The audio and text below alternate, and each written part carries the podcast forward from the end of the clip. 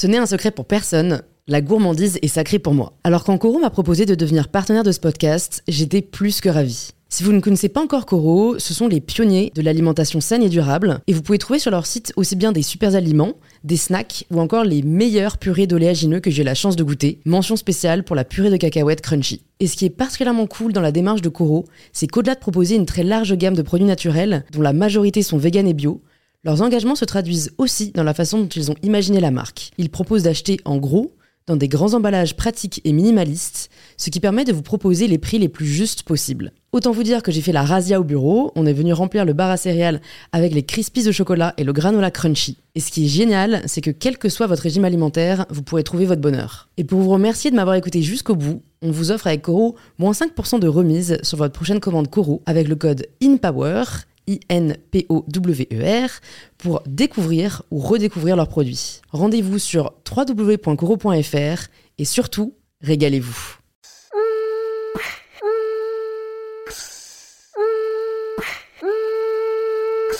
Bonjour à tous et bienvenue sur In Power, le podcast qui vous aide à prendre le pouvoir. Aujourd'hui, j'ai l'honneur de recevoir non pas une, mais deux invités. Élise et Julia, les fondatrices de Fresh, le média 100% réseaux sociaux qui montre des meufs, des vrais, que vous avez déjà dû croiser sur Facebook. Aujourd'hui, Élise et Julia ont fondé leur boîte, en indépendante, et sont prêtes à conquérir le monde. Mais ce monde, elles n'y ont pas toujours trouvé leur place, et on discute dans cet épisode du cheminement qu'elles ont dû mener pour réussir à la trouver. L'importance de s'écouter et de ne pas repousser la prise de décision et la mise en place des changements que l'on sait être nécessaires. Élise et Julia, ce sont aussi des vrais girl boss qui n'ont pas peur de leur ambition et qui, au contraire, consacrent toute leur énergie à faire de cette ambition une réalité. Elles nous partagent les clés de la réussite de leur business et comment elles ont réussi à créer le média le plus suivi sur les réseaux sociaux et ce que c'est de travailler avec sa meilleure amie. Cette conversation était vraiment extrêmement agréable et enrichissante. J'espère vraiment qu'elle vous donnera de l'inspiration et de la motivation, quel que soit le projet que vous menez. Si c'est le cas, n'oubliez pas de laisser un petit 5 étoiles ainsi que quelques lignes sur pourquoi vous appréciez InPower. Je lis chaque commentaire et ça me touche beaucoup. Merci à chacun et chacune d'entre vous et je vous retrouve tout de suite pour cette conversation avec Élise et Julia.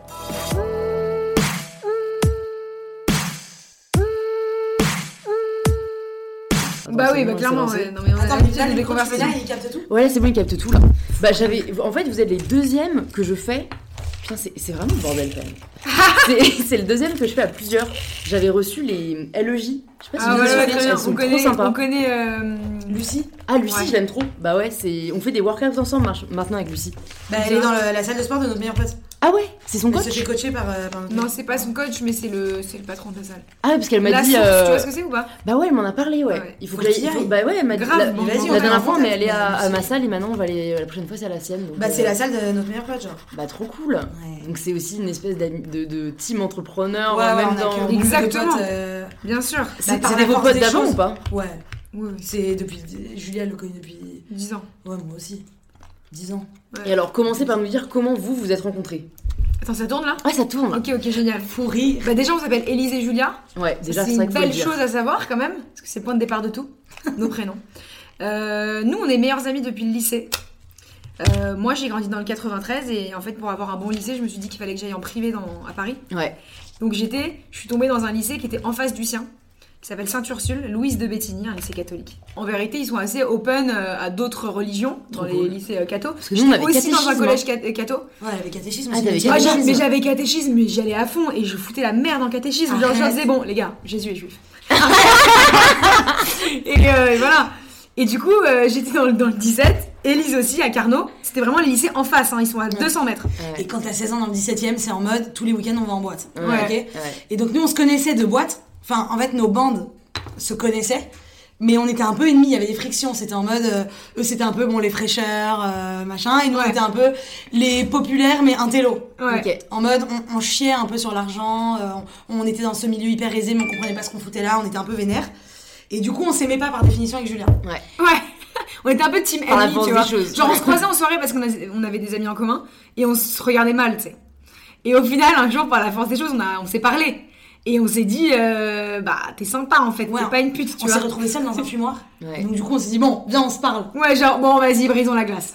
Ça va, Elise Et en fait, on a parlé toute la nuit. Ouais. En mode euh, all night, on était en mode, mais c'est un coup de foudre euh, Coup de foudre amical direct, ouais. Ok. direct. Carrément. Et après, en fait, tout de suite, on est devenus potes, mais pas parce que euh, on se trouvait sympa en tant qu'amis. En Ça, fait, c'était en première, hein, quand même. hein. Ça remonte. Ouais, on avait 16 ans. Ouais. En fait, on est devenus potes surtout parce qu'on comprenait pas trop, on se sentait un peu outsider, tu vois. On Ouais. était en mode, mais qu'est-ce qu'on fout là Euh, J'avoue que je te suis sur Twitter, moi aussi je te suis sur Twitter, j'adore tes tweets, quand tu te fous de la gueule de la société dans laquelle on vit et tout. Et en fait, ça a été comme un coup de foudre, mais professionnel déjà Ouais. de la- à la base. Parce que dès qu'on est devenus potes, on se voyait genre, on va dire une fois par mois, et on allait, on, allait prendre un café et on écrivait des trucs. Mhm. Genre, euh, on se disait, vas-y, il faudrait trop qu'on écrive un livre sur euh, ce milieu hyper euh, 16e, 17e, 8e parisien, euh, hyper aisé, qui est complètement nimp en fait. Ouais. Ou alors. Bah, un jour, moi je me rappelle d'une anecdote, c'est que Elise, elle, elle- écrivait des tweets, mais à mourir de rire, vraiment, qui me tuait. Et on a commencé à devenir potes et je lui ai dit, je pense qu'il faut faire un livre de tes tweets. Faut publier tes tweets. Genre, euh, on fait le truc ensemble, tu vois. Et, et après, on s'est dit, euh, bon, vas-y, on va peut-être pas faire ça, mais par contre, on va faire genre une, une web série. On voulait faire une série sur Snapchat. Enfin, on voulait faire des trucs nains. Ouais, vous aviez des Mais- idées, quoi. Voilà, exactement, mais toujours dans la dénonciation de, des travers de notre société Ouais. et de notre génération. On s'attaquait pas aux, aux générations au-dessus, c'était vraiment genre, euh, c'est quoi avoir 16 ans, 17 ans, 18 ans euh, en 2000, euh, je sais plus. Ouais, je sais plus combien. On était en méga bad et en fait ça nous faisait trop chier que à cette époque-là, mais je pense que c'est encore le cas aujourd'hui, il y avait tous les jours des milliards de livres qui sortaient en mode euh, la génération Y, euh, euh, comment les décrypter et nous on était en mode Écrit mais- par des boucs de 60 ans. Voilà, exactement. idée, écrit par des vieux et on se dit mais attends d'où ce mec il sait ce que moi je ressens Ouais. donc on était grave dans cette euh, Ouais, ouais. En fait, on se disait, on se met pas à sa place, donc qui se met pas à la, à la nôtre, tu vois. Ouais, j'ai- Et du coup, euh, bah, c'est parti comme ça. Et euh, on a fait nos études, on est devenus trop potes et tout ça. Et un jour, on s'est fait repérer euh, pour euh, animer une émission de radio. Ok? C'était sur RCJ, donc la radio de la communauté juive. Faut rire. Ok? Il y avait des rabats en régie et tout, alors qu'on parlait que de cul et de masturbation, tu vois? Et du coup, euh, bah, en fait, on révélait un petit peu. euh, Enfin, en fait, vraiment, on parlait de sujets qui nous paraissaient totalement évidents, qui étaient genre nos vies, à savoir genre les petits copains, euh, je sais pas, la vie en général, et ça marchait de ouf. Et c'est comme ça qu'on est devenus vraiment potes parce qu'avant on était juste potes. Enfin, on se voyait de temps en temps, mais on tâtait le terrain, tu vois. Ça faisait genre 2-3 ans qu'on était en mode on s'adore, mais qu'est-ce qu'on fait? Je sais pas. Ouais, ouais, bah en même temps, euh, on est... vous étiez jeune et on pense Ouais. pas forcément tout de suite à comment on concrétise. Carrément. Moi, je me demande juste un truc par rapport à ce que vous me dites, c'est euh, comment vous avez vécu le fait en soi, quand même, de pas être bien dans le milieu dans lequel vous étiez? Enfin, tu vois, à part Mais- écrire un peu dessus, est-ce que ça a été difficile à vivre? Est-ce qu'il y a eu un peu une remise en question euh, Ça n'a pas été difficile à vivre dans le sens où on était dans un milieu très privilégié. Donc, on voyait pas d'horreur, on galérait pas. Oui. Enfin, Hmm. on galérait intellectuellement parce qu'on se disait je me sens out de, de ce truc, j'appartiens pas du tout à ce milieu. Mais je pense que tous les jeunes dans tous les milieux, ils vivent des trucs de JPP, je me sens pas comprise. Mais Ouais. moi, je lis plus ça au système scolaire, au système éducatif français, Grave. que aux, aux classes sociales, si tu veux, ou qu'à un sûr. environnement euh, euh, particulier. Mais moi, j'ai énormément souffert à l'école. J'ai détesté cette expérience. C'était pour moi un enfer euh, des plus totales. Mhm. Euh, voilà. Ok. Ouais. Et, Et, moi, et c'est beaucoup sur ça qu'on parle. moi contrairement, contrairement, j'ai j'ai pas haï mes études, mais en fait, j'ai compris les failles de ce système et je les ai euh, totalement, euh, je les ai ken en fait. Mm. les failles. Enfin, j'ai. Si tu veux, en fait, j'ai, je viens du 93 et tout, et donc euh, j'étais dans le lycée dans le, dans le 17e, ce qui m'a valu une année horrible de. J'étais derrière de la classe en fait, parce qu'il faut savoir qu'il y a une grande dif- différence de niveau entre les lycées de banlieue et les lycées parisiens. Et je me disais, ok, il y a une faille dans le système, c'est sûr. Et en fait, d'année en année, je, je- j'allais de plus en plus loin dans les études et je, je, je niquais le système en fait trafiquant tous mes dossiers. Et j'ai fini à l'ESCP, tu vois. Alors que je venais de là. Mais tous les ans, meuf, je trafiquais tous mes dossiers pour rentrer. Mais genre, je suis une malade de Photoshop, tu vois. Ouais. Et en fait, no- notre expérience du coup d'études, elle a le même, euh, le même point de départ qui est genre, il y a un problème, mais on l'a vécu différemment, c'est sûr. Ouais, ouais. Non, je comprends totalement. Et mais tu vois, ce que je trouve dingue, c'est que je trouve que tout le monde est d'accord pour dire que ça marche pas. Que ceux qui s'en sont bien sortis, que ceux qui ont eu moins de chance. Ou tu vois, enfin, pareil, même moi aujourd'hui, euh, j'ai pas eu, j'ai pas du tout mal vécu euh, en soi le système scolaire, mais aujourd'hui, après coup, en ayant trouvé un peu ma voie, je me rends compte que c'est vraiment pas au système scolaire que je le Mhm. dois. Et qu'il faut avoir sûr. une chance pour, en fait, Exactement. se rendre compte de quel est un peu le, le moyen de trouver ce que t'aimes, mais pourquoi on l'apprend pas en cours, tu Et c'est aussi en en fonction des personnalités des gens. Élise, c'est bon, c'est ma meilleure amie, mais c'est la personne la plus brillante que je connaisse déjà dans un premier temps. Et en fait, pourquoi elle ne fitait pas avec le système scolaire Parce que c'est une meuf, on lui fait pas. Donc, elle avait, en fait, tous les jours, je pense, envie de dire aux profs, mais allez vous faire foutre, genre. Ouais. C'est quoi ce truc En fait, moi, mes parents, toute mon enfance, ils m'ont dit l'école, c'est magique. C'est genre, tu apprends, c'est un puits de savoir, c'est incroyable. On m'a dit pareil pour la fac, on va t'apprendre à te construire intellectuellement. Et à, chaque, à chacune de ces étapes, j'ai découvert que pas du tout. Qu'en fait, euh, je dois juste tout apprendre par cœur, je devais tout recracher, que les profs, il n'y a aucun moment où ils essayent d'avoir un- une once de pédagogie de comment ça va à la maison, comment ça se passe, euh, est-ce que tu vas bien en ce moment, enfin t'as 15 ans, t'es en train de grandir, euh, Mm. raconte. Il n'y a jamais eu ce truc. Et en fait, c'est ce manque de pédagogie qui nous a donné envie de faire ce métier, je Exactement. pense, dans la vie. Mais il y a une question fatidique qu'on nous pose euh, au sortir de la seconde, c'est est-ce que tu veux passer en, en S, en L ou en ES Ok, mais ça, Comment tu sais à 15 ans si tu veux être médecin ça, comment tu sais? Moi, par exemple, et Elise aussi d'ailleurs, on a fait L, ok? Donc L, c'était vraiment les gros branleurs hein, Ouais, euh, qui faisaient des à l'époque. Alors que moi, j'adorais lire, enfin j'étais en mode C'est- L, c'est chambé, tu vois. Trop bien. Et aujourd'hui, j'ai 25 ans, donc ça fait 8 ans que j'ai passé, euh, enfin, que je suis- j'étais au lycée. Euh, aujourd'hui, bah, je commence à kiffer les chiffres. Tu vois? Parce qu'en fait, j'ai mûri et que, genre, au final, peut-être que je, si on me posait la question aujourd'hui, bah, je ferais S, tu vois, l'année Ouais, ouais. prochaine. Et ça, c'est avec la, la, La maturité. la maturité, exactement. Et quand t'as 15 ans, tu sais pas ce que tu veux branler de ta vie, tu vois. Mais ça, tu vois, c'est le problème du système français. Qui, il y a un déterminisme du fait de la voie que tu as choisie. Ouais. J'en parlais sur un autre podcast, mais en Angleterre, c'est hyper différent. Parce qu'ils ont une conception de, de ton potentiel qui n'est pas liée à ta formation. Mhm. C'est-à-dire que moi, j'ai une amie qui est à Oxford en musique, Ah, qui se retrouve à bosser dans la finance. Parce que, en fait, c'est. Ton, ton éducation et ta formation donnent juste des, des indications sur ta personnalité Mhm. et, et tes compétences humaines qu'on recherche dans une boîte, alors qu'en France, on est là, tu vas étudier les mathématiques, Ouais. tu vas devenir prof de maths, et puis c'est tout. Alors que, euh, ouais, mais du coup, euh, ça dit d'autres choses sur moi aussi. Enfin, ça Exactement. veut pas dire que je peux pas faire autre chose. Et en soi, je pense que les podcasts et les parcours des gens montrent vachement que, que tu peux te former à tout. Bah oui, c'est mais pas juste les parce que t'as fait deux ans de euh, maths. Mais que- même au-delà de ça, je pense qu'il y a un problème de confiance en soi. Mm. En fait, dans nos études, on ne nous donne jamais confiance. Et encore, nous, on a grandi dans le 17e. En fait, j'ose même pas imaginer Grave. comment ça se passe pour des gens qui ont eu moins de chance à leur naissance. Ouais. C'est-à-dire qui ont des parents qui peut-être ne parlent pas français, qui ont des parents qui euh, peut-être n'ont pas les moyens de leur euh, payer des cours particuliers, Oh, bah, bien de sûr. leur payer des conseillers d'orientation qui vont les conseiller, qui vont les orienter. Euh, et c'est ça qui nous rend ouf. Et c'est pour ça qu'aussi on fait ce métier aujourd'hui. C'est parce qu'on se dit si on est tout en haut, on va faire en sorte que tous les trucs qui nous ont traumatisés quand on était petite, ben, c'est un peu une vengeance. hein. Ouais. Tous les trucs qui nous ont traumatisés quand on était petite, bah, on va essayer de les régler. Tu vois, de- de- d'infiltrer un peu ces mondes et de les régler là. C'est pour ça qu'on on essaye au maximum de rencontrer des membres du gouvernement, de, de- de- d'infiltrer un peu ces milieux pour leur dire les gars, Il y a un problème. il y a un problème. Et c'est relou. Ouais, je comprends. Et est-ce que vous aviez déjà un peu euh, cette euh, niaque, euh, on va dire, et cette volonté de faire changer les choses au lycée ou à la sortie du lycée, Wow. où vous êtes passé un peu par la phase où j'en suis, qu'est-ce que je fais là? Ah non, mais moi j'étais la, la, la- le- la révolutionnaire de- du lycée. J'étais Mm. déléguée tous les ans. Ouais. J'étais euh, une malade mentale, je faisais des révolutions en classe, je, je, je réveillais les, mes, mes camarades, mes potes, je leur disais allez les gars, on se lève là, il a dit nimp le prof, hein, on peut pas se laisser faire. Ouais. À la fac pareil, j'étais une rebelle euh, gravissime. Mhm. J'ai vu, euh, j'ai noté euh, que tu avais écrit sur ta feuille de ton dernier examen, qu'est-ce que je fous là? Bah oui. En boucle, qu'est-ce que je fous là, qu'est-ce que je fous là, qu'est-ce que vraiment je fous là. ça? Ouais. Mais oui. C'est un truc de ouf. C'est- J'adore, c'est genre un peu la révolution réincarnée. Bien euh. Non, mais ça, c'est une anecdote de malade parce que juste après, t'étais donc en partiel, t'écrivais qu'est-ce que je fous là, qu'est-ce que je fous là, qu'est-ce que je fous là, et on a reçu, parce qu'on va vous raconter après comment c'est passé pour Fresh, on a reçu en fait le message du PDG de Minute Bus qui nous disait ok, on y va, on fait le projet. C'est ça en fait. Ah, vraiment, Dans la journée, jour elle est sortie le- de. À l'instant même, je- j'étais en copie blanche, j'étais en mode il faut que j'arrête, je suis trop malheureuse. Ouais. Et je sors, je vois 10 appels manqués, vous créez fraîche. Ouais. Et je me dis, bon bah, et j'y suis plus jamais retournée à la fac. Ouais. La seule fois où j'y suis retournée, c'était pour qu'ils m'interviewent. Ils faisaient, ils faisaient des interviews de gens qui avaient fait la Sorbonne et qui avaient réussi.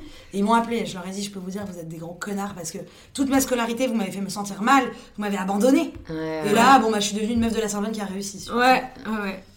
C'est ça. Bon, du coup, dites-nous alors, euh, avant Ouais. ce petit message, comment du ça coup, s'est fait alors, on, on faisait cette petite émission radio pendant nos études là qui marchait plutôt bien. Ça s'appelait La Bande à Carla. C'était vraiment, on était trois autour d'un micro en fait et on racontait nos histoires.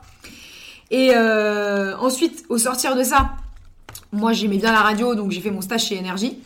J'ai passé un an là-bas en tant qu'animatrice le soir de la libre antenne. Je vous laisse imaginer la stigmatisation d'être une femme euh, dans une émission radio, surtout pour les jeunes, c'était en mode genre, tu es une meuf, donc tu vas parler de cul. Euh, T'es une meuf, donc tu vas parler de sujets légers, tu et puis tu vas rester au standard aussi. Tu vois, donc ça, c'était un truc que j'ai mal vécu, donc je me suis dit, les médias, il y a un gros problème. Mm. Et pendant ce temps-là, Elise est devenue influenceuse. Mais À côté de mes Snapchateuse. Ouais, en fait, Exactement. Snapchat, j'ai fait une vidéo un jour sur Snapchat, je l'ai publiée sur Facebook. Enfin, un pote m'a dit, mets-la sur Facebook cette vidéo parce qu'elle a les galeries et tout. Je l'ai mise sur Facebook et ça, c'était sur mon profil privé, tu sais. Mais ça a fait des centaines de milliers de vues. Et euh, après, bon, bah, je me suis dit, ok, sympa, je vais continuer à faire des petites vidéos sur mon Insta. Euh, Puis j'ai des vidéos sur Facebook qui ont commencé à faire des millions de vues. Euh, donc je me suis dit, bon, bah, sympa. Ouais. J'ai commencé à avoir plein d'abonnés sur Snapchat. Et là, les marques ont commencé à m'appeler, genre. Mais vraiment, c'était des petits coups de chance. Genre, je rencontrais un mec une fois qui bossait dans une boîte de prod, qui me rappelle un mois après, putain, tu sais que meuf, il y a ce nouveau truc là où on fait appel à des jeunes avec des marques. Enfin, ça n'existait pas trop l'influence.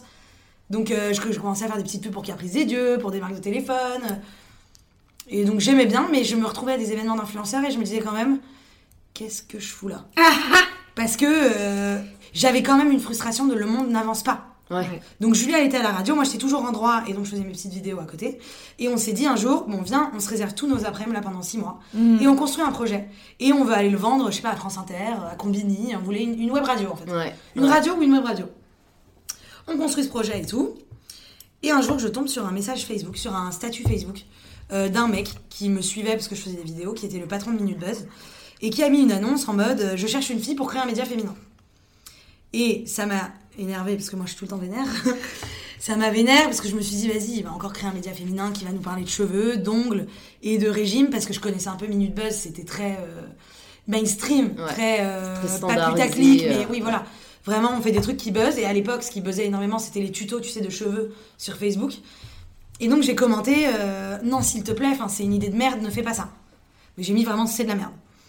Euh, et c'est vrai qu'entre toutes les filles qui ont postulé, j'ai eu beaucoup de likes sur ce commentaire et il m'a envoyé un message en mode euh, on se connaît pas, on se suit de loin, t'as l'air d'être un peu insolente, mais aujourd'hui on est obligé de créer un truc féminin parce que euh, il y a une demande de la part des marques Mhm. et qu'un média pour survivre il doit faire de la pub. Ouais.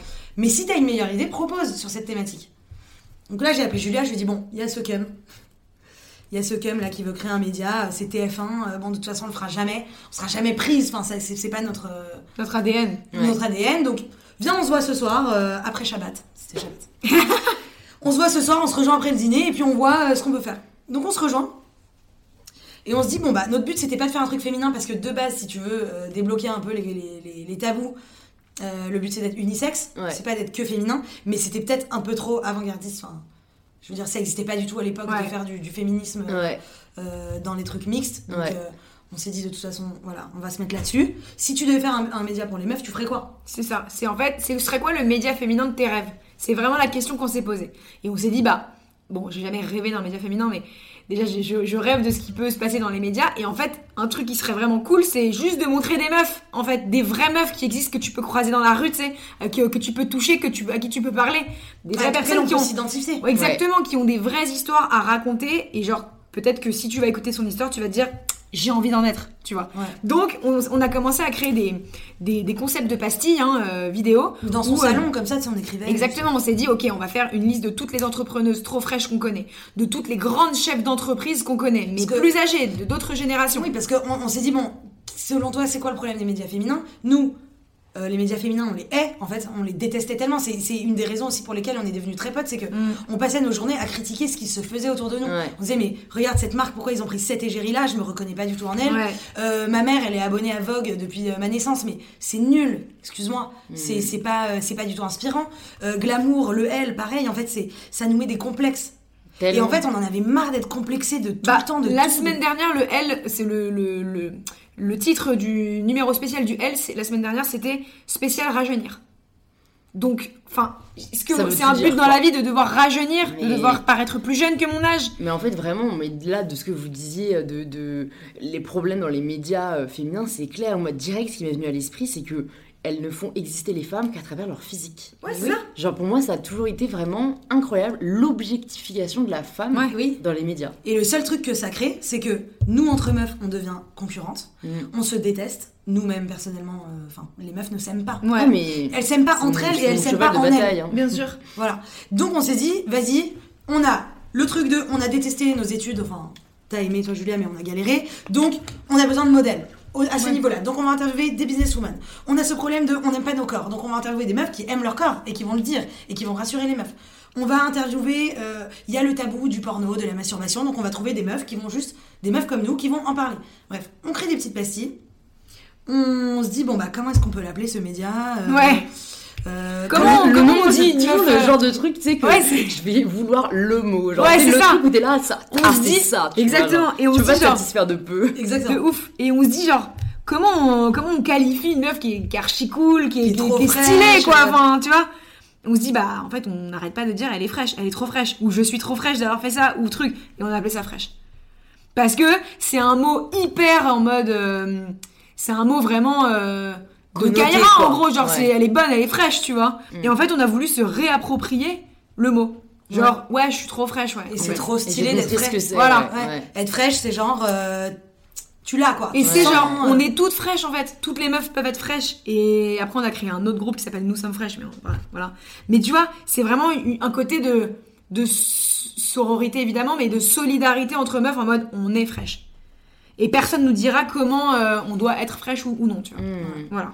Donc ça a commencé comme ça. Au début, TF1, bon, ils. Enfin, ils ont kiffé le projet. On a commencé à faire des petits, des petits tests. Mhm. Et au moment de créer les concepts et de vraiment de les mettre en image, ils ont commencé à hésiter. Ils nous ont dit, franchement, est-ce que ça va vraiment être bankable Ouais. d'interviewer une femme d'affaires? Euh, Déjà, on, on leur a dit, on veut faire que du contenu original, donc filmé par nous. À cette époque-là, ça n'existait pas du tout dans les médias, de la- Ouais. déjà la vidéo. Mm. Ça commençait à émerger, mais c'était, tu sais, des vidéos de chats, des vidéos de. Les des vidéos virales. faire du buzz. Voilà. On appelle ça de la curation, c'est-à-dire Voilà. que tu prends un contenu qui existe déjà, tu le repostes sous ton nom. Ouais. Mais c'était totalement. euh, Enfin. C'est du vol, entre gens qui guillemets. le hein. font. Ouais, ouais, mais c'est en mode. C'était ça en fait, les médias sur les réseaux Voilà. sociaux, tu vois. Nous, on était en mode, on a l'impression que ces médias sont gérés par des robots. On Ouais. en peut plus. C'est tout le temps les mêmes articles. Comment faire une fellation en 10 leçons? Comment savoir si ton mec t'aime? Comment savoir si t'es pas trop Exactement. grosse? On a dit, ok, ciao. on s'est dit en fait on euh, va faire que du, ouais. du format original. Pourquoi aussi? Parce que les jeunes ils sont plus à la télé, ils sont plus à la radio, ils sont sur leur téléphone et ils sont sur Facebook, Instagram, etc. Donc on a lancé un média qui est 100% vidéo, 100% réseaux sociaux et tout est fait maison. Voilà. Et en fait, au début, ils étaient pas trop chauds. Sauf que notre première vidéo qu'on a fait, on a interviewé une fille qui, qui était atteinte de nanisme. Euh, elle a fait 15 millions de vues.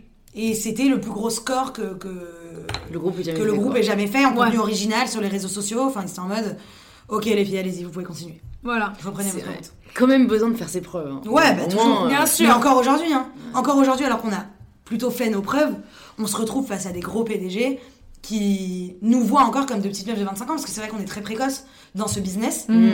et c'est pas tous les jours Ouais. facile. Ouais. Mais j'ai j'ai aussi euh, noté une phrase qui m'a profondément choquée euh, qu'un patron vous a glissé à l'oreille lors d'une soirée, euh, où qu'en gros il vous disait euh, quand vous aurez fini euh, de faire vos interviews de poufias, Voilà. on pourra faire du vrai business. Exactement. Mais là je me suis dit waouh, c'est-à-dire tu vois même avec les résultats que vous avez eus, Ouais. Même avec, je veux dire en plus la bienveillance Ouais. du message que vous partagez, parce que vous êtes des femmes qui parlent de femmes à des femmes, Ah c'était c'était c'était pas euh, valable Bah, à il- ses yeux quoi. Bah, ils voient ça comme un joujou, quoi. Ouais. Et il nous dit ça, c'était en plus à l'apogée de Fresh, c'est-à-dire qu'on était en train de devenir numéro un sur les femmes, sur les réseaux sociaux.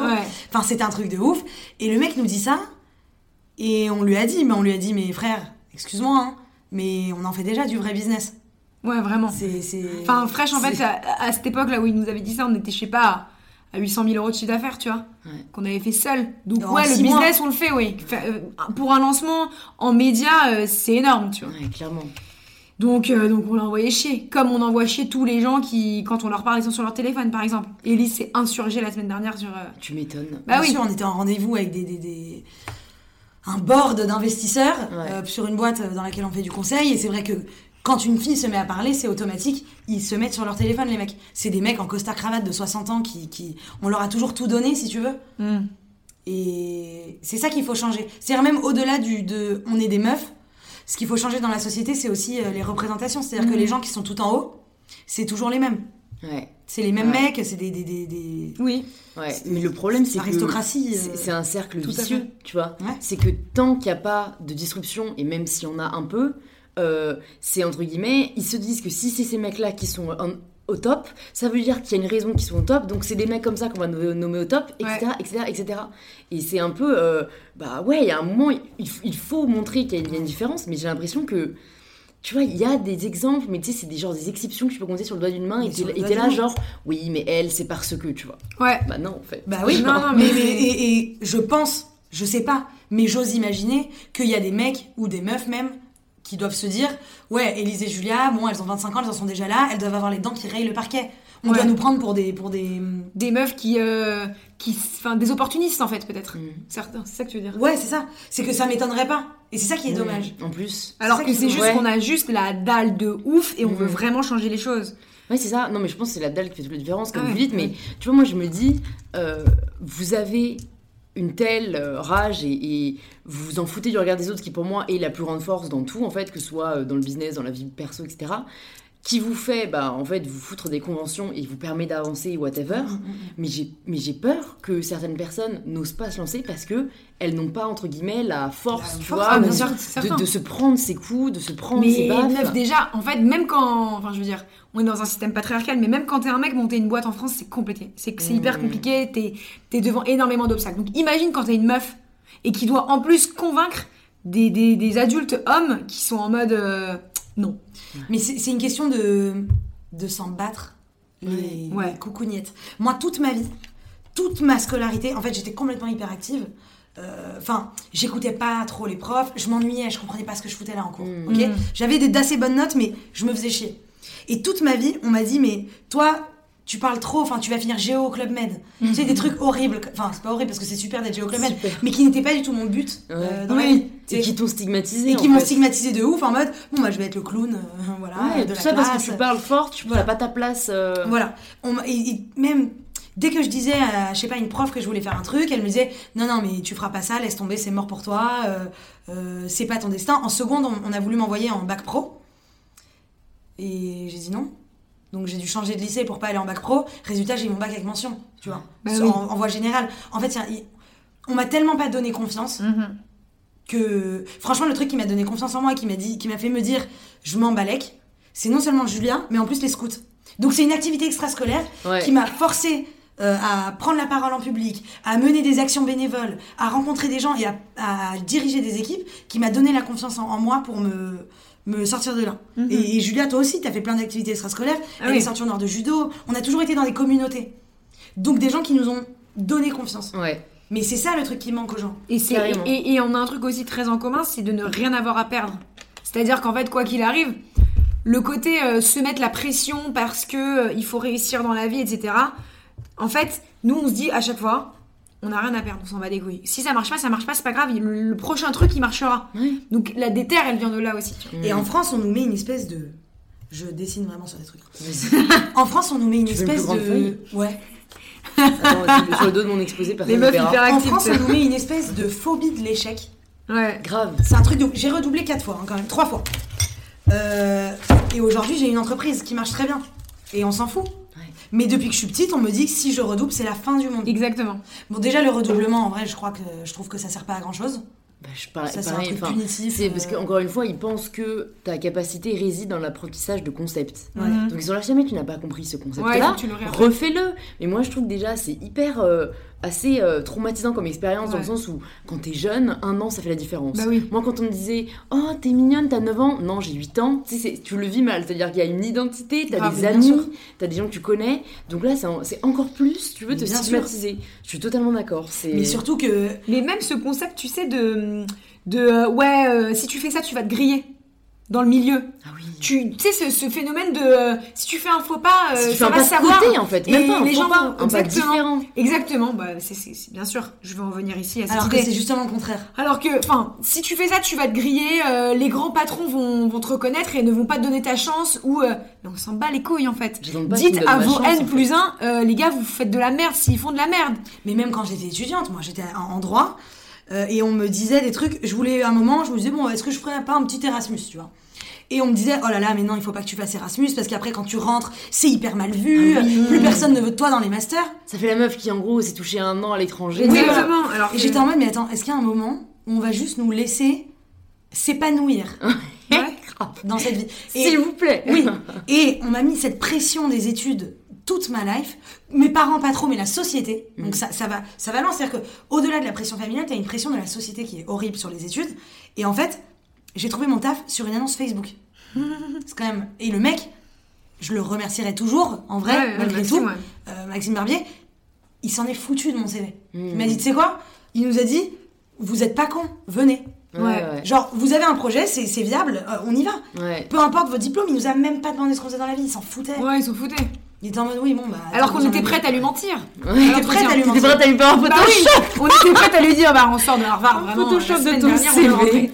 mais, mais au final, ils nous ont même pas demandé parce qu'ils s'en battaient les couilles. Et nous, aujourd'hui, quand on recrute, on regarde même pas. Ouais. Ouais, non, mais heureusement, j'entends de plus en plus de gens faire ce genre de pratique. Mais c'est vrai que moi, je me suis toujours dit, euh, faudrait qu'il y ait un entretien et c'est tout. Enfin, Ouais. Je trouve qu'en 10 minutes, bon, un peu plus c'est mieux, hein, mais Tu le en sens. 10 minutes, C'est tu, C'est tu la le personnalité, c'est c'est y a que sais. ça C'est de les vrai. idées, l'énergie, la Exactement. niaque. Enfin, tu vois, c'est. L'énergie, ouais. Tu vois le fit assez rapidement, en fait. Bon, après, évidemment, si tu veux être avocat ou médecin, oui, il te faut un diplôme. Ouais, oui, t'as besoin de connaissances. médecin, euh, oui, t'as besoin de connaissances hyper concrètes. Donc ça, je comprends. Et encore, j'aurais beaucoup de choses à dire sur le système parce que mon frère a fait médecine, c'était horrible. Euh, mais pour des métiers qui sont des métiers en fait euh, de, de- des métiers sociaux, des métiers où tu parles, où tu échanges toute la journée, où il faut avoir une intelligence euh, euh, sociale, Ouais. Mhm.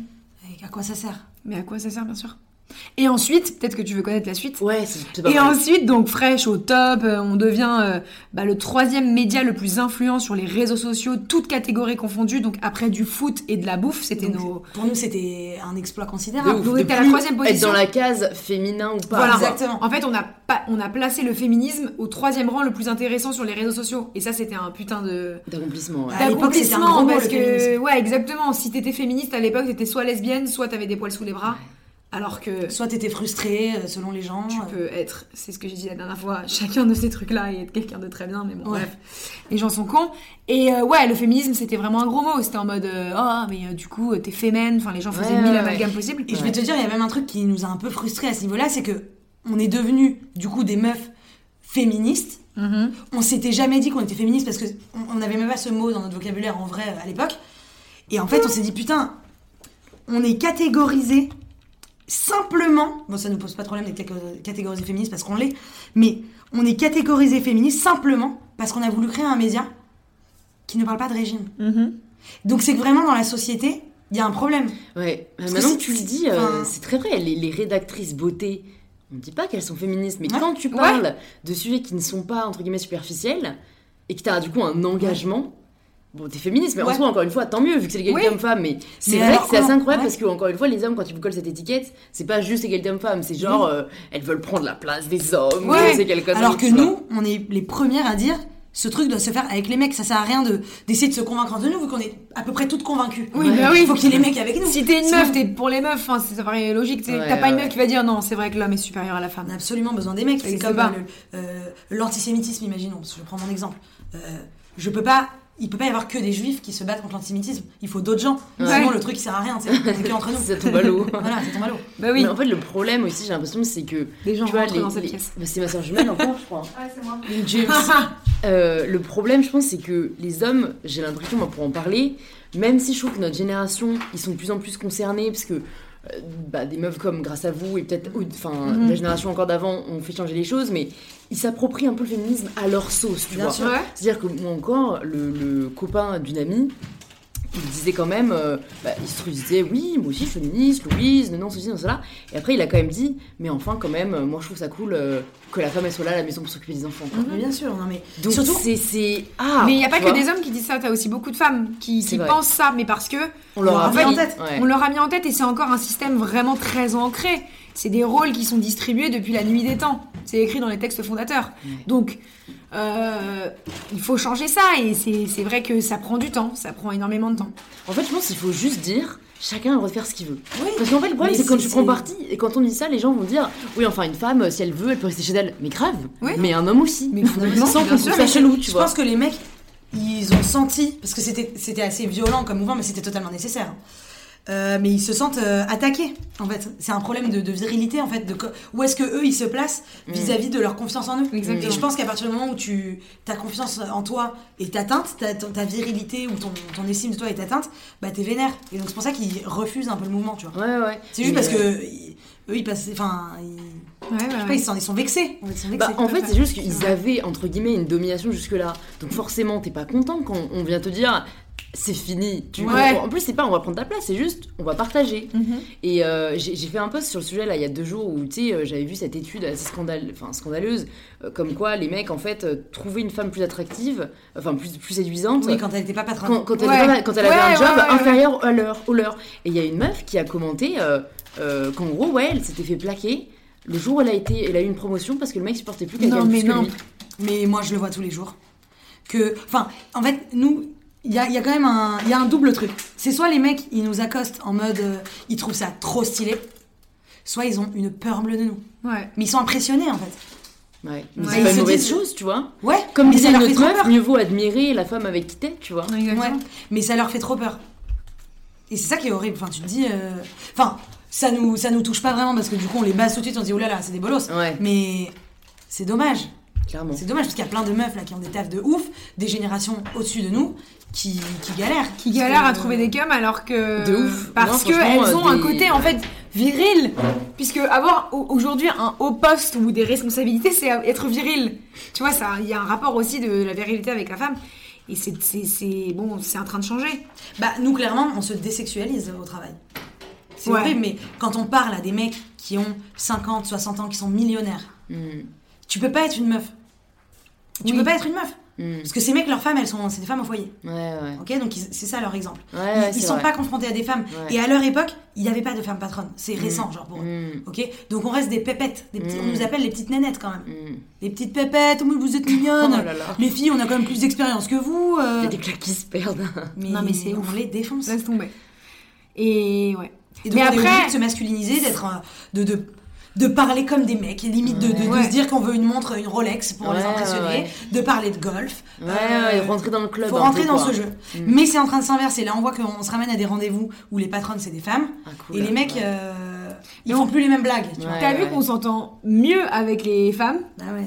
Qu'avec les hommes. Parce que les hommes rentrent dans un conflit. Hmm. Ouais. Oui, il y a une espèce de volonté, encore une fois, de Oui. montrer euh, je suis un peu supérieur à toi, Oui. quoi. Parce que on peut être aussi assez euh, impressionnante dans le ton qu'on utilise envers les autres, parce qu'on a 25 ans, mais c'est vrai que on sait ce qu'on veut, donc on est très euh, à l'impératif, tu vois, genre tout le temps.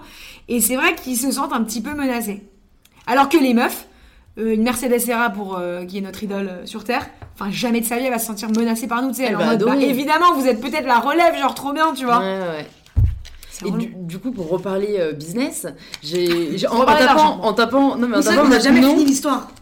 Oui, mais c'est pas grave, t'inquiète, on va pouvoir la finir. Mais parce que du coup, bah oui, pour- si vous voulez là, pour que les gens suivent un peu, parce que j'allais parler de la création de votre entreprise. Ouais. À un moment, vous avez dit salam parce que vous vouliez euh, arrêter de refuser un peu d'opportunités qu'il y avait ailleurs et un peu être indépendante. Ouais, c'est ça. plus bosser pour quelqu'un d'autre. Ouais. Euh, et du coup, vous avez créé votre entreprise Élise Ouais. et Julia. Donc moi, j'ai tapé Élise et Julia sur internet. Et euh, maintenant, il y, a- il y a la loi sur la transparence qui fait qu'on peut voir votre société et tout. Bien et j'ai vu au capital de 500 euros. Ah oui. et en fait, j'ai trop si. ri parce que, Ah oui. en fait, ça m'a direct, je me suis dit, enfin, tu sais, enfin, petite somme. Et en fait, ça prouve bien qu'aujourd'hui, on n'a pas besoin. Oui. Ah non, C'est un peu cette idée que Mhm. pour créer une boîte, il faut avoir des moyens, il faut avoir, je sais pas, un patrimoine. Faut... Non, en fait. Non. 500 euros, tu fais, allez, 10 heures de babysitting, Oui. tu Ouais, les as. Tu Mais vois. je vais te dire, hein, on a mis 500 euros parce que notre banque disait, nous a demandé 500 euros. Ouais. Tu peux monter une boîte avec un capital de 1 euro. Bah oui. T'as besoin de 1 euro pour monter une boîte. Une fois que t'as 1 euro, ta boîte elle est montée. Ouais. Et c'est bon. Après, bon, l'administration française est horrible, mais n'importe qui peut monter Ouais. une boîte en Ouais, plus. sais ouais, que- c'est ça, mais je trouve que c'était vraiment un bon symbole, quoi. Ouais, Ouais, bah oui, ça, bien sûr. Ah oui, on s'est dit, attends, YOLO, on monte Et une encore, boîte. ils nous ont dit genre euh, c'est 2000 euros de capital minimum pour ouvrir le compte de la société. On leur a dit ah non non mais pas du tout les gars. Là, je vous explique. euh, Selon la loi, c'est rapport. 1 euro. Ouais. D'ailleurs, s'il y a des gens qui écoutent euh, et qui ont des banques qui leur demandent beaucoup d'argent, légalement, c'est 1 euro Voilà. l'apport. C'est 1 euro de capital minimum pour Ouais. monter ta boîte. Tu peux monter une multinationale avec 1 euro. Donc, Voilà. Rendons César ce qui est à César. Tout à fait, tout à fait. Et, et du coup, je me suis demandé aussi pourquoi vous avez choisi de continuer dans le monde des médias? Est-ce que vous vous êtes posé la question? Parce que pour avoir rencontré des entrepreneurs, c'est connu que c'est un, un monde bon difficile. hein. Il n'y a pas de monde facile, mais particulièrement difficile au niveau rentabilité. Bien sûr. Euh, moi, je, je, je, je pense que j'ai un, on a un élément de réponse qui est qu'en fait, ça aurait pu être les médias ou la boulangerie ou l'automobile ou n'importe quoi. Mais nous, ce qu'on veut, et ce duo existe parce qu'on a des convictions qu'on veut faire passer. Ouais. Et en fait, le, le- le- les médias, donc tous les canaux euh, qui existent des médias, que ce soit la télévision, la radio, euh, les réseaux sociaux, euh, quoi, quoi que ce soit, bah en fait c'est un petit peu le, trajet le plus rapide pour avoir pour passer un message à un, à un spectateur. Ouais. Et en fait, on pense que la publicité et les médias façonnent la société d'aujourd'hui parce que c'est ce que les gens consomment le plus. On dit Et pas donc- que c'est que c'est bien, hein, mais c'est le cas. Ouais. Non, et donc on s'est oui. attaqué à ce secteur d'activité qui demain pourrait être euh, le cinéma ou euh, Oui, la politique dans euh, un sens très euh, large. très large du terme, mais voilà. Nous, on choisit non pas euh, le secteur d'activité parce qu'il est rentable ou non, mais plutôt pour l'efficacité pour trans C'est ça. transpercer nos C'est messages. que l'argent, euh, on trouvera. Enfin, là, on trouve très bien le moyen de le faire. En fait, on s'est dit, oui, les médias, c'est pas rentable. Mais en fait, à la fois, si on passe pas nos messages, on va devenir folle. Parce que Ouais. c'est ça qu'on a besoin de faire. Parce Mm. qu'on a trop galéré euh, dans nos têtes. Enfin, je sais pas comment dire. C'est, c'est, on a, on a. Vous avez trop peut-être jugulé euh, Ouais. vos convictions, vos messages Ouais, à on a trop l'intérieur, été vous en avez lutte. bien l'extérioriser. Voilà, on a trop Et- été en lutte avec nous-mêmes, on a besoin de faire passer des messages et on a besoin que des messages qui nous concernent même pas passent pour les autres parce que on voit ce que nous on a vécu et qu'il y a peu de gens en fait qui t'aident dans la société. On se dit, on veut pas être les sauveuses, mais on veut au moins donner une voix à un mec qui a envie de passer un message. Mhm. Ouais.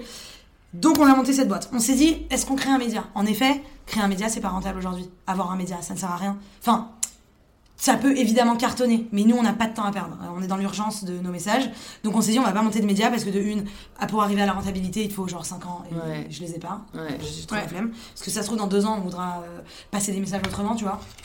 Ou même plus passer de messages. Oui. Mais bon là on est dans Enfin, une je pense que ce sera quand même tout le temps. Enfin, on voudra toujours. Parce qu'on était en lutte avec nous-mêmes, mais on l'est- toujours. hein. Et on le Oui. sera toujours. Mm. C'est. Ouais, c'est juste les, les luttes qui changent. Voilà. Ouais.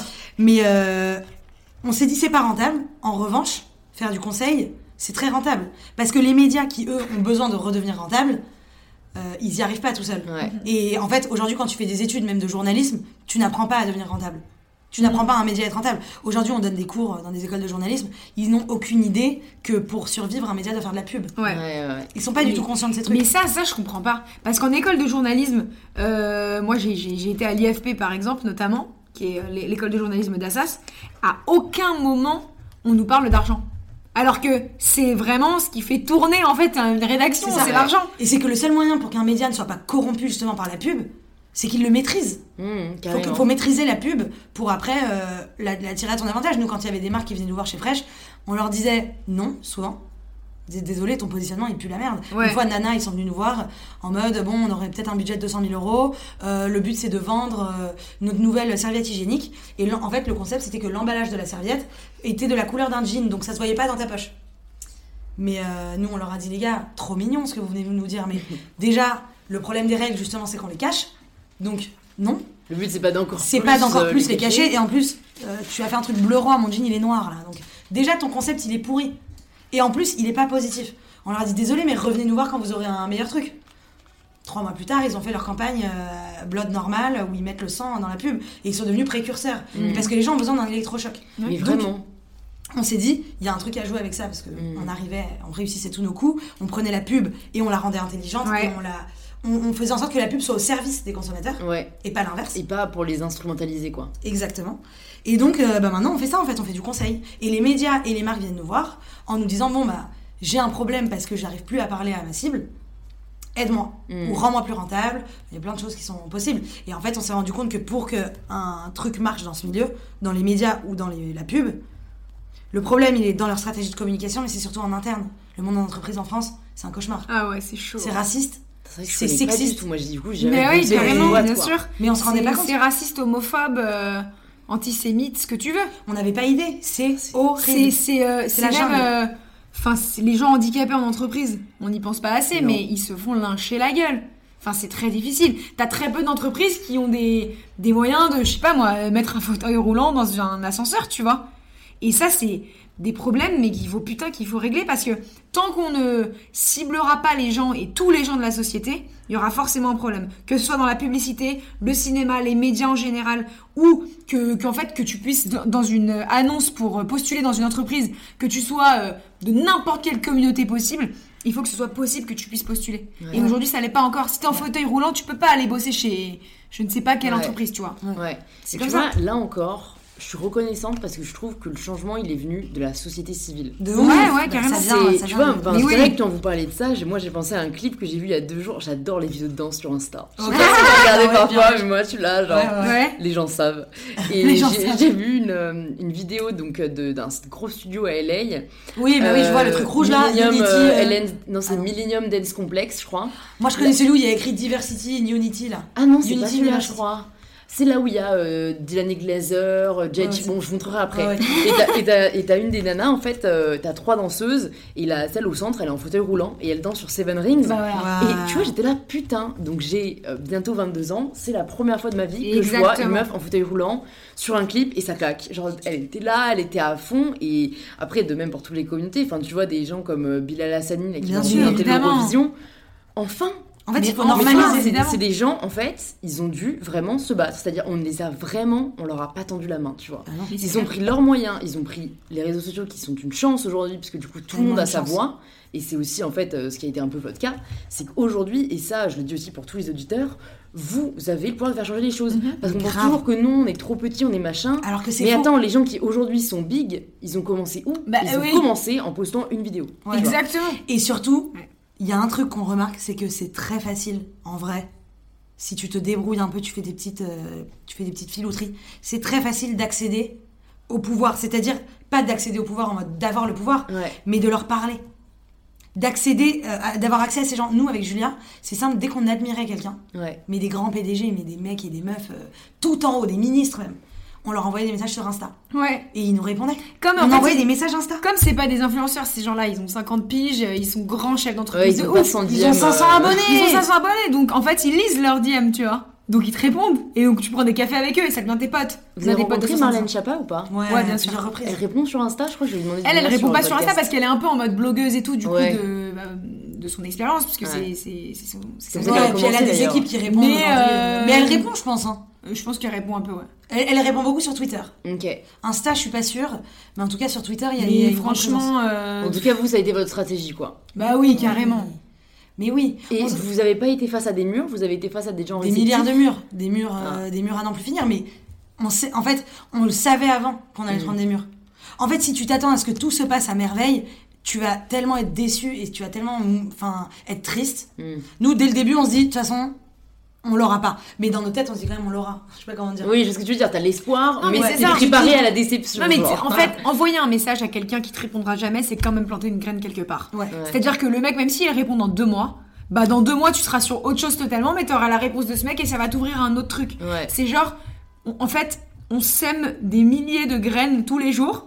Il y en a qui poussent jamais, Ouais. et il y en a qui poussent et qui donnent des arbres de ouf, tu vois. C'est Ouais. une vieille métaphore, mais en Ouais, vrai, c'est vrai. C'est ce que vous disiez un peu euh, sur l'échec. En fait, vous, vous avez jamais eu ce problème de vous dire Oh, si j'échoue, euh, Non, bah, en mais fait, non, parce que rien. Ouais. Ouais, il se passe En rien. fait, rien. Parce Personne n'est mort. Enfin, on est quand même dans un pays qui a des mauvais côtés, mais qui a des extrêmement bons côtés. C'est genre, franchement, quelqu'un qui galère, il est quand même pas mal aidé dans ce pays. Tu Parce vois. que nous, on l'a vécu, euh, le chômage, euh, la, le Bah oui. ne pas savoir ce qu'on veut faire, être complètement paumé, Exactement. se chier dessus. Moi, j'ai gagné une époque, je pleurais tous les soirs. euh, je me disais, mais comment je vais gagner de l'argent là je, je, je peux même pas aller au café avec mes copains. Bah je oui. vais pas me payer un ticket de métro parce que mes parents, quand j'ai eu 18 ans, ils m'ont dit, bon meuf, c'était sympa ta petite vie dans le 8 mais ça va s'arrêter. Là, t'as 18 ans, tu te débrouilles. Ouais. Super, j'ai adoré d'ailleurs. Parce que ça m'a appris à me bouger le cul. Ouais. Mais euh, j'ai galéré. Mais en fait, si tu te renseignes bien, il y a des aides. Ouais. En plus, Il y a- en il y France, a des euh, aides. on est quand Il y a même des assez bien aides, servi. il y a des aides. Il y a des aides, j'ai dit de l'oseille. Il y a des aides. Non, il y a des aides et il y a aussi des failles. C'est ce que je disais tout à l'heure. Ouais. Enfin, moi j'ai quand même analysé toutes les méthodes pour rentrer à Sciences Po Ah bah tiens et j'ai trouvé une putain de faille. Bon, que je peux peut-être pas dire là comme ça à l'antenne, mais il y a une faille pour rentrer de manière assez simple à Sciences Po. étudiant étranger. Voilà, c'est Ah ça. oui. C'est qu'en gros, si t'es si la double nationalité, tu passes les concours. En fait, si tu passes pas de concours si t'as une autre nationalité que la nationalité française, tu passes qu'un oral. Ouais. Donc si t'es bon à l'oral et que t'es mauvais à l'écrit, tu peux quand même rentrer à Sciences Po. Tu vois. Je connais une autre stratégie pour nos auditeurs. Ah bah voilà, c'est ce que mon mec a fait. tu passes le bac allemand. Et aujourd'hui, le bac allemand est le seul bac étranger de Sciences Po qui te permet juste de passer un oral. Et ben voilà, Ah, exactement. putain. tu vois. Faites votre choix. C'est ça, c'est ça. Et en fait, ça c'est un exemple vraiment euh, tout con, mais quand tu étudies bien les choses, il y a toujours des failles, il y a toujours des choses qui peuvent t'aider. euh, voilà, faut, Faut être malin. les situations, faut être Ouais. malin, faut être Ouais. malin. Ouais. Bon, il y a une autre question que je me pose quand même qui est liée euh, à ce que vous faites. c'est c'est quoi Ça fait quoi de bosser avec votre meilleur, votre meilleur pote? Bah, C'est un bonheur. c'est. euh, Parce que c'est du non-stop, quoi. C'est du non-stop. Mais en vrai, on avait très peur. Moi, je me rappelle, en fait, quand on a commencé Fresh, on bossait pas ensemble tous les jours quand on faisait de la radio et tout. Tu sais, on avait nos études. Ouais. On se voyait quoi Deux fois par semaine, on se voyait le week-end. Bon. Quand on a commencé Fresh, je me suis dit, attends, imagine déjà, ça se passe mal. Genre, imagine, on se rend compte qu'on se hait. J'ai eu trop peur. Ouais. Et. Mais je crois que c'est une histoire de connexion, en fait. J'ai l'impression que. En fait, ce qui s'est passé, c'est que on s'est même pas posé la question de se dire merde, putain, on va trop se voir ou on va truc. Ouais, non, ouais, c'est ouais. juste qu'on l'a fait, tu vois. Mm. Et on s'est pas posé de questions. Alors oui, il y a des moments évidemment où on se vénère de ouf et Bien on sûr, a envie normal. de s'enculer de la gueule. Mais on est comme des Mais c'est exactement ça. C'est mais c'est normal, c'est ça en fait. Si tu t'engueules pas avec ton associé ou ta meilleure amie, mais même si tu travailles pas avec elle, bah c'est pas ça. Tu vois ce que je veux dire Ouais. Et en fait, on s'est jamais posé la question de se dire est-ce qu'on se voit trop ou pas? C'est juste genre, bon bah on y va. De toute façon, c'est c'est comme ça là. En fait, on a l'intuition que il faut qu'on aille dans cette direction, donc euh, on va pas. euh, Ouais. Mais en fait, c'est- c'est comme travailler avec son mec parce que j'ai eu euh, quelqu'un la semaine dernière qui en a parlé et euh, j'en aurai une autre prochainement parce que c'est compliqué, tu vois, de se poser la question. Mais je pense qu'en fait, comme vous dites, si jamais vous voulez aller dans la même direction, oui, bah c'est bon. ça. Mais c'est pour ça que t'es meilleur ami. Ou que t'es en couple avec la personne. C'est que tu vas dans la même direction. Donc euh, nous, on va dans la même direction de pensée, donc ça y va quoi. Ouais. Après, vous auriez pu, entre guillemets, ne pas avoir la même façon d'envisager la chose. Ouais, de ouf. Mais Pas de ouf. forcément avoir tu vois, des capacités complémentaires, ceci, cela, mais en fait, euh, Mais c'est pour ça que ça match, quoi. Ouais, en fait, c'est ça. Je peux même pas l'expliquer quand on me dit, Mm. mais alors raconte ta meilleure amie, parce que je sais que j'ai des potes qui ont essayé de se mettre ensemble, des meilleurs potes, mm. et ça s'est tellement mal fini. Mais c'est une question de. Franchement, je, je peux même pas l'expliquer. non, c'est ça, On c'est a une c'est espèce un de. fit. euh, voilà, ouais, c'est un fit, quoi. Ouais, c'est un fit. Exactement. C'est un fit, on se complète euh, parfaitement. Mm. Euh, évidemment, il y a des tensions, mais ça, c'est comme tout le temps euh, avec n'importe qui, en fait. Ouais. Mais c'est juste des trucs en mode, t'es relou, t'as pas répondu à mon message alors qu'on avait un client. Enfin, tu vois, c'est de la Ouais, merde. ouais, ouais. Il y a pas de. de... Et on- en fait, ouais, on a les mêmes valeurs. Ouais. En Ouais, fait, on a ça. la même éducation, on a la même façon de, de, de traiter les situations. Pff, on a le même rapport à l'humain. euh, Je pense que le côté aussi euh, vouloir tout niquer comme ça, euh, Ouais, on veut tout niquer. il est extrêmement rare. Et du coup, comme on a ça en commun, on se dit que de toute façon, il faut protéger ce truc qui est très rare et qui en fait et donne l'impulsion de tout. Ouais. Donc on va, bah on, voilà, on est dans Ouais, le ouais, c'est votre, euh, votre ligne, ligne directrice, quoi. Bah oui. Du coup, vous voyez où peut-être dans euh, 10 ans? Ah waouh, je sais pas. En fait, déjà, on n'arrive pas à se voir dans 6 mois. Bah Ouais. déjà euh, demain. Carpe diem. Euh, Déjà, demain, je sais qu'est-ce qu'on fait? Non, je pense qu'on a envie en fait de de- d'avancer avec euh, les médiums euh, qui parleront le plus directement aux gens. Ouais. Et comme je l'ai dit tout à l'heure, ce sera demain le cinéma et après-demain la politique, tu vois. Ouais. Mais et où est-ce qu'on se voit dans 10 ans euh, Je sais même pas, franchement, j'arrive même pas à avoir cette, euh, cette longueur. J'arrive même pas à savoir si je serais en couple, si j'aurais des enfants, euh, si je serais. Euh, euh, j'aurais des jumeaux peut-être. Euh, pas en couple. non, j'arrive même pas à savoir dans quelle ville j'habiterais. Parce que vu que ça change tous les jours, Ouais, c'est ça. Franchement, parfois même notre taf il change tous les jours. Un jour, euh, nous on est en mode oui, bon, on fait du conseil, euh, positionnement, machin. Euh, L'autre jour, on a reçu un brief, c'était pour faire de, de l'humanitaire. Ouais. Donc on est en mode oui, bon, bah, on peut faire ça. L'autre jour, on a fait un autre truc, c'était de l'immobilier. Tu vois, donc dans 10 ans, on sait pas.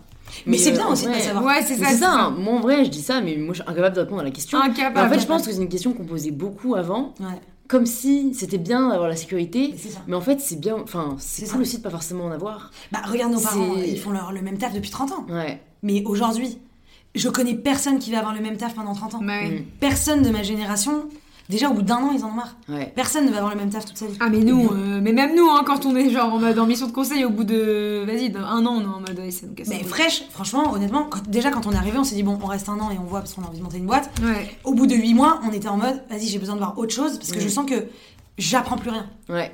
Ouais, la allée au bout de volonté ce de, que pouvais continuer à apprendre, je suis d'accord, Ouais. c'est un gros driver. C'est ça. C'était par rapport à la conception euh, américaine, parce que tu vois, moi je l'ai beaucoup entendu sur des podcasts américains, euh, le tu vas où dans 10 ans et tout, et eux ils, ils aiment un peu ce côté euh, strive for better, genre, euh, tu sais, un peu des long-term goals, et ils hésitent pas tu sais, à mettre des chiffres et tout, ce que je trouve assez anxiogène.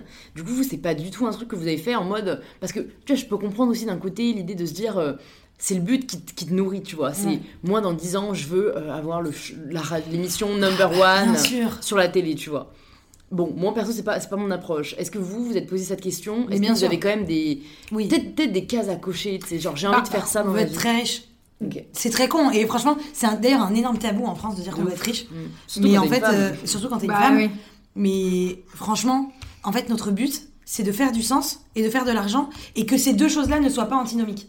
Si tu veux. Ouais, De se dire, on peut faire un truc qui va être hyper utile et en ressortir blindé. ouais. C'est ça. Parce que malheureusement, on est dans un système où euh, l'argent fait tout et on en a honte, quand même. Mm. Et nous, on est en mode, bah, j'en ai pas honte. Ouais, c'est ça. Ouais, carrément. Voilà. C'est, on va dire, le but principal. Et Après, être heureuse, mais bon, c'est facile à dire. Non, mais ouais. après, c'est vrai que quand on se met dans un truc, on n'aime pas euh, ne pas être numéro un. Tu vois ce que C'est je veux ça. dire? C'est-à-dire que Ouais. on a créé Fresh, on est devenu numéro un sur les réseaux sociaux. Là, on s'occupe de Melty, euh, qui est un groupe média pour les jeunes. Euh, Enfin, on va l'emmener numéro un. C'est des objectifs de D'égo un peu. Bah, pas et de, d'égo, de mais genre en mode on peut le faire en fait, donc on va Ouais, le faire. ouais. Tu vois Se prouver que vous Et êtes de- capable. Voilà. Même pas se prouver, c'est de se dire, moi, je me considère comment? On se dit, bon, bah, nous, on considère que notre but, quand on fait un truc, c'est d'y aller à fond et d'être Ouais. le meilleur. Sinon, ça sert à rien. Tu, fais, tu commences pas un projet en disant, ça va être euh, moyen. Ouais, Tu vois. On va essayer. C'est ça. si ça se trouve, on sera pas première. Imagine. Mais le type, peut-être qu'on va pas le mettre euh, en premier. Mais c'est le but, en tout cas. Oui, c'est Ouais, ça. ouais, ouais. On fera tout. C'est comme euh, en droit, on dit t'as t'as une obligation de moyens, une obligation de résultat. L'obligation de résultat, c'est genre t'es obligé de d'avoir le résultat qu'on t'a commandé. Et l'obligation de moyens, c'est tu promets de tout mettre en œuvre pour que ça arrive.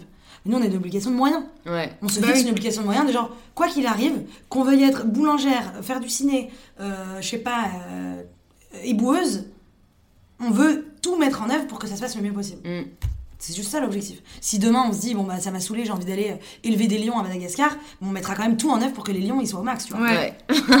J'adore cette image. Voilà. J'imaginais Élise là. Les ça, lions ça- au max. Les lions au spa. Il y a moyen que dans 10 ans on en soit là justement, élever Ouais. des lions à Pourquoi Madagascar. pas Non mais on a envie d'avoir le plus possible pour après pouvoir mener les combats qu'on veut de façon euh, sans lutte. Ok. Tu vois, on a les Mm, moyens, on va mm. aller. Vous êtes fiers de ce que vous avez fait quoi. Voilà. Si jamais vous pouviez dire euh, le pire conseil qu'on vous ait jamais donné, c'était quoi? Ferme ta gueule. Et laisse-toi. euh, euh, tais-toi et écoute. Sois belle et tes-oreilles. Ah, ça valait toi. C'était la légende que je proposais de revisiter dans mon poste justement. Ouais. Vous diriez quoi à la place? Donne tout. Ouais, Donne c'est- tout. Bah, sois toi-même en fait.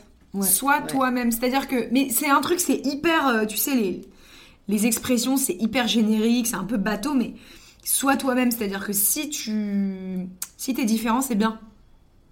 Ouais. Mm. Voilà. Mais surtout, il faut que ce soit sincère. Parce qu'en fait, il y a plein de gens qui viennent nous voir et euh, qui ont. euh, qui se donnent un peu un genre. Ok? Et ça, malheureusement, ça se voit. Grave. Et ça, si, si j'ai un vrai conseil à donner, c'est que ton combat ou le truc que tu veux faire, il faut que ça vienne de toi et que ça, ça vienne de tes tripes. De toute façon, c'est ça qui te fera tenir. hein. C'est exactement ça. C'est que si tu fais un truc mais que ça vient pas de tes tripes, tu vas pas y arriver parce que ça va te saouler. Ouais. Et tu vas te forcer à le faire et puis tu seras pas, ce sera pas vrai. Puis un jour tu vas faire un burn-out et tu vas péter un câble et tu vas tout arrêter. Nous, on sait que ça vient de nos tripes, franchement. Ah bah, il n'y a pas plus notre trip, oui. C'est- C'est-à-dire qu'on on- on respire. Bah, notre fait. boîte s'appelle Élise et Julia, elle porte nos prénoms. C'est Ouais. genre en mode, c'est nous en fait, c'est Ouais. notre action, c'est notre image. c'est une grosse liberté en plus ça. Ah bah, Voilà. on est, on est, conseil on aujourd'hui, est les mais meufs les plus demain. libres euh, de la Terre en fait, parce que C'est bon, ça. on travaille énormément, mais dans ce qu'on aime faire, à savoir euh, faire bouger les choses. C'est ça. Ouais. Si on avait fini avocate, bon bah ça viendrait pas de nos tripes. On pourrait être les meilleurs. Enfin, avoir un bel avenir parce qu'on a un beau CV et tout. Ça viendrait pas de nos tripes. Donc on, on serait pas heureuse de une et on serait jamais tout en haut. Mais quand tu sais que c'est ton truc, que c'est ta passion, que c'est ton domaine et qu'en plus t'es fort, t'es bonne à ça, t'es bon, bonne Ouais, ou bon à ouais. ça, bah tu ne peux que euh, grimper. Tu vois. C'est ton ikigai en japonais. Exactement. C'est ouais, ikigai. Ikigai, ouais, sais pas, peut-être. c'est- Ouais, non, mais je parle pas écoles. C'est quoi C'est les. C'est un truc dans lequel t'es fort, Ouais. que tu aimes et qui peut rapporter de l'argent. Ah ouais, ça part. Et qui est utile. tu t'épanouis quoi. Ouais. Ok, bah c'est ça. Ouais. Et du coup, euh, tu parlais un peu là, Julia, de, euh, de, de la vie. Enfin, tu travailles beaucoup. Et donc, euh, du coup, ça me fait penser à quand même euh, vous poser la question de savoir, entre guillemets, si vous arrivez à préserver votre vie perso, si vous faites un effort, si vous vous en foutez. Bah, on est dans, un, dans une espèce de carrière où la vie perso et la vie pro, c'est un peu la même vie. Mm. Donc, oui, il y a la vie perso en mode familial, euh, etc. Mais c'est vrai que comme on donne énormément d'énergie à notre projet et qu'on sort énormément, on est, c'est hyper chronophage comme, euh, comme taf. Ouais, il n'y a pas d'horaire. Il n'y a pas vraiment d'horaire et puis, et puis c'est, mais c'est pas grave parce que la vie perso, c'est nos potes, mais c'est vrai qu'on a plein de potes en commun et qu'on se fait beaucoup de. En vérité, ouais, c'est la même vie. Ouais, c'est la même vie. Ouais. Bah, c'est un travail qu'on hein. invente chaque jour en fait, donc si tu veux, c'est- on va pas au bureau, on n'a pas des heures de bureau. Si on fait ce qu'on veut. Mm. Là, on a libéré notre après pour faire ce podcast qui est génial, tu vois. Salut. Mais ça fait partie de notre vie privée. Regarde, on parle de notre vie privée là, tu vois. Grave. Donc en vrai, la vie privée, la vie perso, euh, Enfin, c'est pas un manque que vous, que vous ressentez parfois à vous dire oh, quand même. euh, Non, parce qu'on prend vois. vraiment du temps. En fait, et, et c'est un truc même que on dit quand on rencontre des, des gens qui commencent par exemple dans l'acting ou dans les milieux, tu sais, euh, un peu de la mode, les milieux artistiques, c'est qu'il faut absolument garder des bases. Parce que quand tu perds tes bases, euh, tu te perds toi-même. On a beaucoup de moments où on, on voit nos, nos clans, si tu veux. Tu vois Ouais. Ouais. On voit nos potes, on passe beaucoup de temps avec nos familles. euh, on sait que tous les vendredis soirs, quoi qu'il arrive, on dîne avec nos parents et nos frères et sœurs, tu vois. Euh, on essaye euh, vraiment de passer du temps avec eux parce que sinon, en fait, tu, tu pètes un câble. Si tu vois pas tes potes, si tu te prends pas même un petit week-end pour chiller, Mm. tu meurs. Évidemment, c'est énormément de travail, donc il y a des semaines où juste on meurt. Et après, bon, bah, c'est c'est le prix à payer. C'est ça, vous Et puis- choisissez aussi. Et quoi. vu qu'on aime ce qu'on fait, c'est pas vraiment. euh, C'est une on-. C'est pas dans la douleur. C'est jamais, oui, Voilà. oui. c'est- C'est pas dans la douleur qu'on fait ça, on est exténué, mais on est en mode. Je suis exténué, mais tout ça, je l'ai fait pour moi. Ouais. Donc, il y a pas de souci. Alors, vu qu'on arrive quand même vers la fin, euh, moi je pourrais parler deux heures, mais bon, j'ai faim. On est long, on est bientôt là. Non, mais on est très longue, je me tue. Moi je kiffe, hein. moi je kiffe, moi j'ai- j'adore les podcasts longs parce que tu sais, mais d'ailleurs euh, j'ai écouté un autre podcast qui disait ça, maintenant le podcast on l'écoute un peu comme un roman, genre en fractionné. ouais, moi je petit déj, je l'écoute, euh, après mon Ouais, trajet de métro, je reprends et tout. Euh, je voulais juste savoir peut-être si jamais vous avez des conseils un peu pratiques que, les, que nos auditeurs euh, peuvent ressortir. Soit la question que je pose généralement c'est les conseils que vous auriez aimé avoir euh, peut-être il y a 5 ans, vu que vous savez pas non plus si longtemps que ça que vous êtes dans, dans le biz, ou euh, peut-être les conseils que vous aimeriez donner euh, en mode des trucs vraiment que vous avez réalisé, vous auriez gagné du temps si vous le saviez avant. Tellement de choses. Ouais, putain, il y a pas mal de trucs. Bah, déjà, c'est pas parce que t'es jeune que tu peux pas ouvrir ta gueule. Ça, c'est un vrai truc parce qu'il y a une vraie fracture de génération entre les vieux qui sont pas nés avec des iPhones et nous qui, qui connaissons cette technologie euh, de manière très instinctive. Donc, les, les- la haute génération a besoin de nous. Donc, un adulte peut faire une erreur et un jeune peut lui dire qu'il a fait une erreur. Ouais. Ça, c'est un truc euh, qui nous a fait gagner mais un max de temps. Ouais. Parce qu'on n'hésite pas à dire à des adultes euh, qu'ils sont dans l'erreur. En fait, tout, tout le temps, je pense systématiquement, on nous a dit tu vas pas y arriver. En mode euh, tu auras pas cette révolution, ça va être impossible. Regarde le mec que t'as en face de toi, il voudra jamais changer. Et à chaque fois, on a quand même réussi parce qu'on s'est dit bah si, enfin je vais lui dire. Si personne lui dit, évidemment que le mec il va jamais changer. Évidemment Ouais. que t'auras jamais ta révolution si personne dit rien parce qu'on se dit qu'on l'aura jamais. Ouais, ouais, c'est défaitiste un peu comme mentalité. Donc ça vraiment ouais, ouvrir sa gueule. C'est ça. Ouvrir sa gueule. Moi je dirais euh, s'écouter parce que j'ai énormément de potes qui ont fait des bêtes d'études et aujourd'hui ils se disent c'est pas du tout ce que je veux faire. Ouais. Et j'ai fait ça parce que mes parents m'ont dit qu'il fallait faire ça, ou alors parce que le- la conseillère d'orientation m'a dit de faire ça, mais on se pose pas du tout la question de c'est quoi moi en vrai que j'aime? Grave. Au quotidien. au quotidien. C'est pas l'idée que je me fais d'un métier, Voilà. c'est genre euh, tous les jours quand tu te réveilles, t'as envie de faire Exactement. quoi genre. Et ça c'est comme euh, je dirais faire son coming out, ça va tout le temps te revenir en tête de toute façon, enfin ça va arriver. Ouais, Tu c'est vois, ça. tu peux pas le- Tu peux juste le- repousser en fait. Voilà, tu peux juste le repousser, mais si tu fais pas ce que t'aimes, j'ai des potes, ils ont fait médecine, ils sont engagés là dans 15 ans d'études. Euh, dès qu'ils fument un joint et donc ils sont un peu euh, sincères avec eux-mêmes, ils font un bad. Ils sont en mode pourquoi j'ai suivi cette voie? Enfin, j'ai pas envie de faire ça. Mais ils se sont embourbés dans un truc. Aussi, un autre point, il n'est jamais trop tard. Grave. Il n'est jamais trop tard pour se chauffer.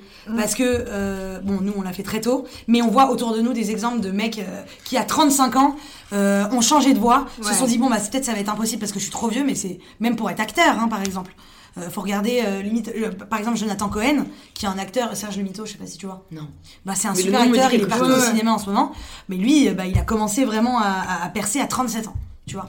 Donc c'est euh, pareil, ouais, c'est les injonctions, je trouve qu'on nous voilà. répète. Exactement. Euh, ou deux, euh, euh, ben non, c'est trop tard. C'est Morgan Freeman qui a c'est- commencé tu- sa tu carrière. Tu sais, la danse, pareil, on dit, euh, t'apprends quand t'es jeune. Ouais, c'est ça. Morgan Morgan, Freeman. Freeman, il a commencé sa carrière à 50 ans. Ouais. Et maintenant, c'est genre Dieu. Dans Ouais. tous les films, c'est Il joue Dieu. Littéralement Il- Dieu. il joue Dieu. La preuve par quatre. Il y a ça. Après, on conseille vraiment pratique, pratique. Si vous voulez monter une boîte, ne le faites pas seul. Ouais. C'est-à-dire euh, pour la partie administrative. Euh, à- euh, Prenez contactez un expert comptable ouais. et il le fera pour vous. Parce que nous, on n'a pas, on n'a pas fait ça. Et du coup, maintenant, on est embrouillé avec euh, des ministres, genre tellement. On a été loin dans la plainte de genre, les gars, vous êtes des malades mentaux de cette administration n'a aucun sens. Ouais, en fait, l'administration française, vraiment, pour monter une boîte, c'est un cauchemar, mais sans fin, ils sont perdus. Il faut absolument aller sur des sites comme euh, Legal Start, Ouais. qui sont des sites qui, hum, juste, tu, tu, tu les payes et Ils ils te font font tout. Ok. Et ça coûte pas très cher, c'est des petites startups qui sont super, qui vraiment servent à quelque chose. Mm. Ça, c'est un vrai conseil parce qu'on s'est rendu compte que même si tu peux monter ta boîte avec 1 euro aujourd'hui et que c'est trop cool, franchement, il faut du courage Ah ouais. administratif parce que on vit dans un pays qui n'est pas du tout encore adapté au numérique. Nous, on a découvert au- euh, en 2019 comment envoyer des, des lettres, parce que franchement, on fait pas ça. Enfin, quand quand l'URSSAF nous dit qu'il faut nous envoyer un courrier, on leur dit les gars, on envoie des mails. Enfin, Ouais, en ça m'en 2019, Ouais, de ouf. on envoie des, des, Alors DM. on a, on, a, on a mal timbré une enveloppe trop lourde. Et Ouais. vas-y, on a, ça nous a cassé. Scandale. On a, non, on a perdu deux mois en fait. On a perdu Non, deux mois dans nos procédures. qui a une enveloppe, euh, qui a une balance à enveloppe, tu sais, chez lui. Enfin bon, bref. Voilà. Donc, euh, ça, voilà. c'est conseil pratique. Autre conseil pratique. Non, mais c'est- il y a pas mal de conseils là déjà Ouais, c'est dits, hein, Ouais, c'est pas Et, mal. grave. et il faut, il faut, il faut Elle est partie pour faire une leçon. se battre. Il faut se battre pour ses droits, quels qu'ils soient. Et il faut pas se taire parce que sinon, on laisse se perpétuer les situations. C'est bien. C'est bien, mais j'ai l'impression que tu, tu anticipes ma dernière question, qui est la question signature du podcast. Ça signifie quoi pour vous prendre le pouvoir de sa vie?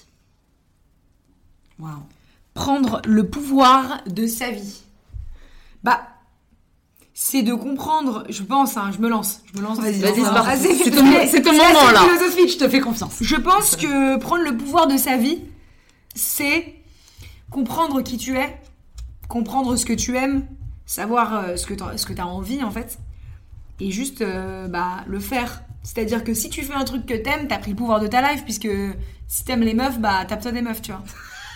Tu vois ce que je veux dire Ouais, Et puis là, tu- un et là, tu peu- prends le pouvoir, puisque, puisque si tu te tapes des mecs, t'es pas heureuse, tu vois. Voilà. C'est être en cohérence.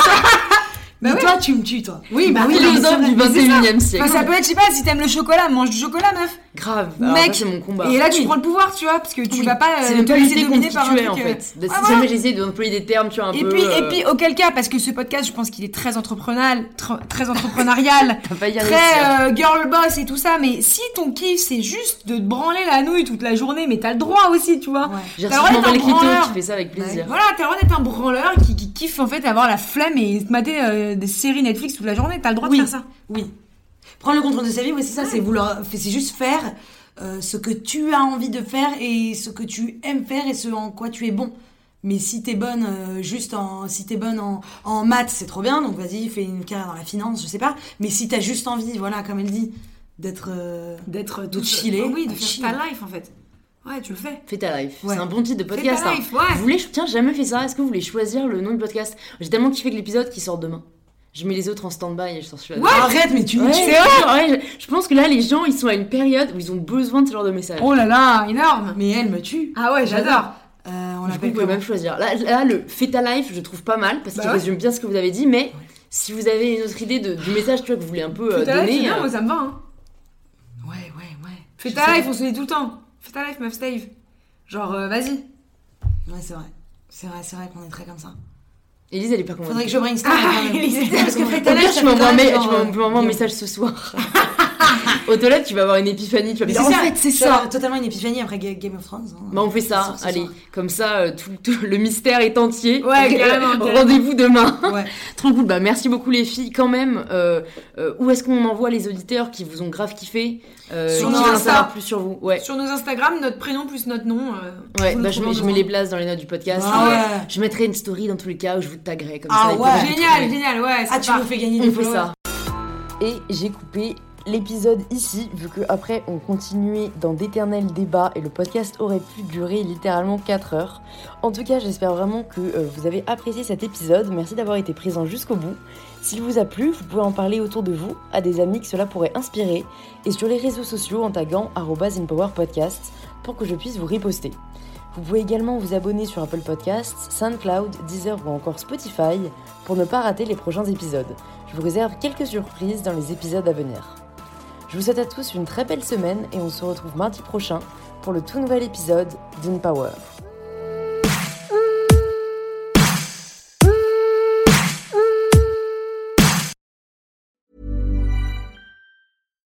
Hi, I'm Daniel, founder of Pretty Litter. Cats and cat owners deserve better than any old fashioned litter. That's why I teamed up with scientists and veterinarians to create Pretty Litter. Its innovative crystal formula has superior odor control and weighs up to 80% less than clay litter. Pretty Litter even monitors health by changing colors to help detect early signs of potential illness. It's the world's smartest kitty litter. Go to prettylitter.com and use code ACAST for 20% off your first order and a free cat toy. Terms and conditions apply. See site for details.